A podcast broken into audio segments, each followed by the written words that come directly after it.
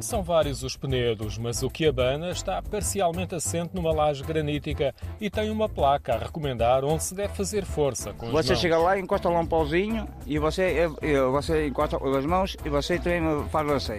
Você só empurrá-lo e deixa. E ele mexe ele por ele sozinho.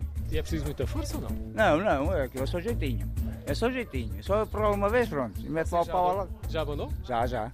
Já não é a primeira vez, nem a segunda. Já, ui, há tanto tempo já lá tenho ido. Tanto ano. Eu não tive grande jeito, porque o pau não me pareceu abanar, nem o penedo com os seus 3 metros de altura e 4 de comprimento.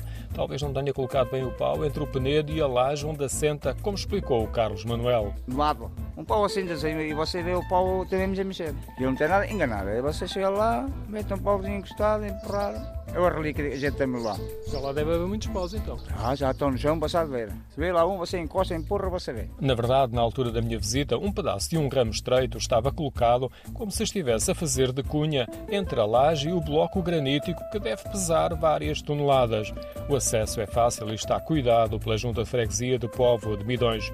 Prepararam o caminho em terra batida, acrescentaram alguns trilhos e até colocaram suportes de telemóveis para quem queira tirar fotografias. O cenário não é apenas os rochedos, tem uma vista magnífica para o Mondego.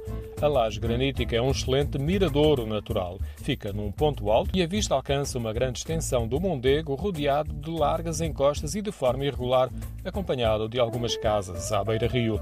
Não se estranha por isso que seja um ponto muito procurado. Então, lá, toma muita gente. Aquilo está sempre cheio de gente. O Penedo de Habana está classificado como imóvel de interesse público e não fica longe de outro miradouro no Conselho de Tábua, o da Pedra da Sé. Está também num afloramento rochoso e tem igualmente vista para o Mondego.